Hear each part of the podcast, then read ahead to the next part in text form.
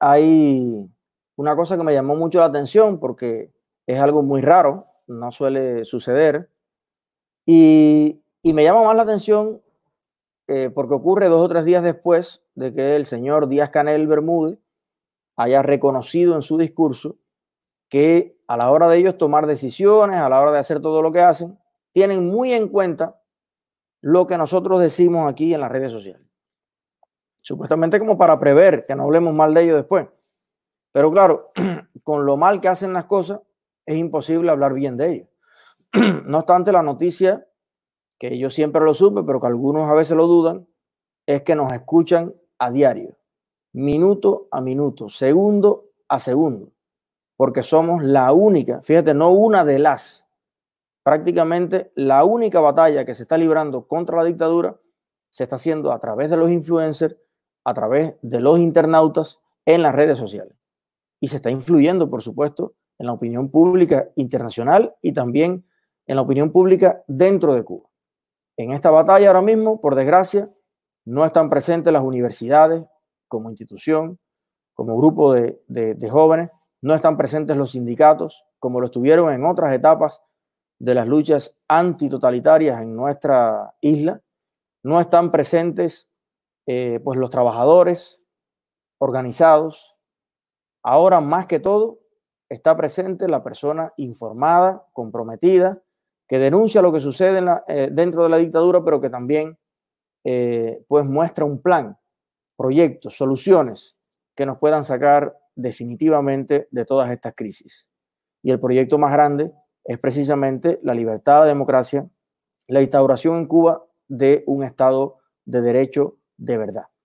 Entonces, bueno, sabiendo que ellos nos escuchan minuto a minuto, eh, pasa otra cosa y es que la Embajada de Cuba en Suiza le ha dirigido una carta a los cubanos que convocaron o participaron en este primer encuentro de cubanos en Suiza por la libertad de Cuba. Esto ocurrió el domingo pasado. He visto algunas fotos, algunas imágenes. Participaron unos cuantos cubanos de Suiza como siempre, son más los ausentes que los presentes. Eso ha sido así en toda la historia de Cuba. Nadie se asuste, nadie se asombre. Eso es así, siempre. Usted va a ver solamente grandes masas enardecidas, calles llenas, a lo mejor el día de la victoria, el día que cae el tirano, el día que comienza una nueva etapa en el país y que a la gente asume que ya no hay riesgo, saldrá como después de una tormenta, después de un huracán, después de un terremoto, a ver qué pasó y ahí se van a reunir. Pero en los momentos de la lucha, eh, acostúmbrese usted a ver pocos y buenos empujando de forma comprometida, de forma decisiva. Es así. Y hay que alegrarse de que haya siempre esa, esa vanguardia moral que impulsa los cambios necesarios en todos los pueblos, en todas las naciones. Y bueno, aquí tengo marcado algunos fragmentos porque primero me asombra que es una carta muy larga, viniendo de una dictadura que suele ser muy escueta en, su, en sus notas oficiales. Dos páginas completas, una aquí y otra acá, dos páginas llenas.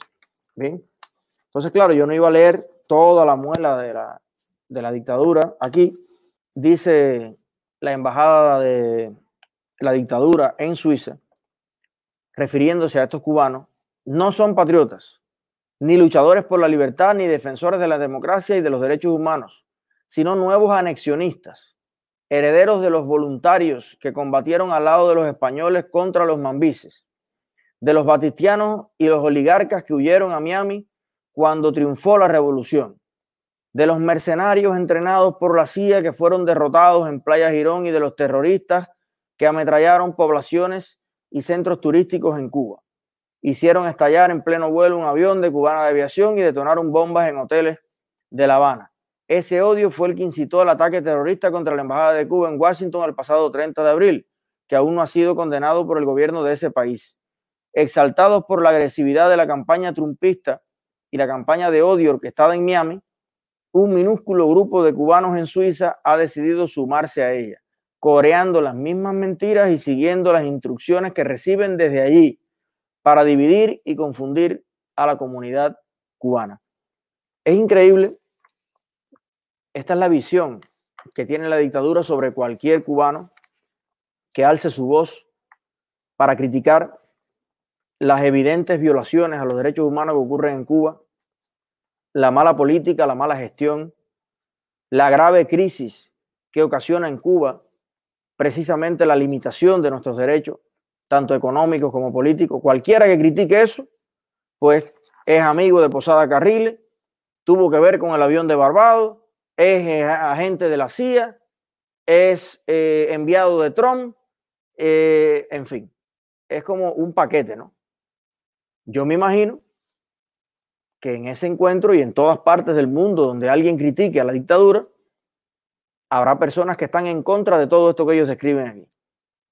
Que ni les caiga bien Trump, ni aprueben ningún tipo de acto terrorista, ni sean personas violentas que jamás han tirado con una escopeta de pele, ni apoyen muchas de las cosas que, que aquí se describen, simplemente tengan la moral, la dignidad y los principios de analizar lo que está pasando y decir, mira, no estoy de acuerdo.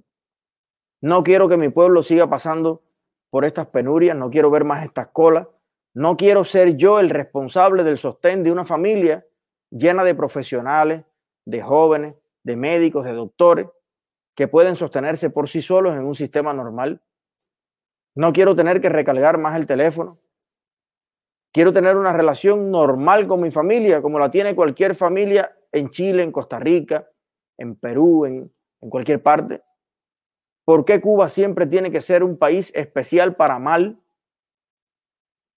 Millones de personas en el mundo, miles de cubanos nos preguntamos eso.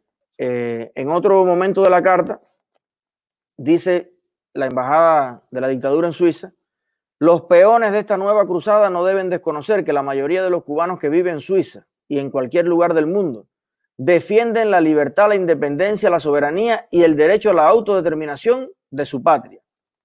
O sea, ellos asumen que la mayoría de los cubanos que vivimos en cualquier parte del mundo creemos que Cuba es un país libre, democrático, que Cuba es un país que ya alcanzó, todos los países están perfeccionándose a diario, hay manifestaciones, hay, hay vida política, hay unos partidos que están en contra de otros, en los mejores países del mundo, en los que hay más comida, más carretera, más libertad, más internet.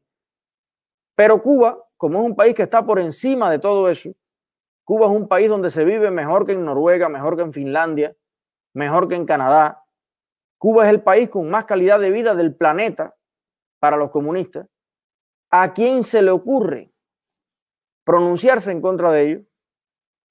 Tenemos que ser nosotros muy anormal, muy tontos o muy vendidos para no darnos cuenta que esos familiares que estamos viendo cayéndose a golpe por una croqueta no son las personas más felices del mundo.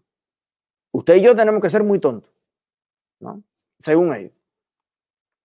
La asociación Somos Cubanos, creada hace varios años, representa esa voluntad y esos sentimientos de la mayor parte de los compatriotas residentes en Suiza y además promueve los contactos y el apoyo entre ellos, así como la divulgación y preservación de nuestra cultura y tradiciones nacionales. Esta asociación, Somos Cubanos, creada hace varios años, es la asociación que responde a los intereses de la dictadura en Suiza. Es la asociación, es como el Edmundo García aquí en Miami. Ellos tienen un Edmundo García en cada país del mundo.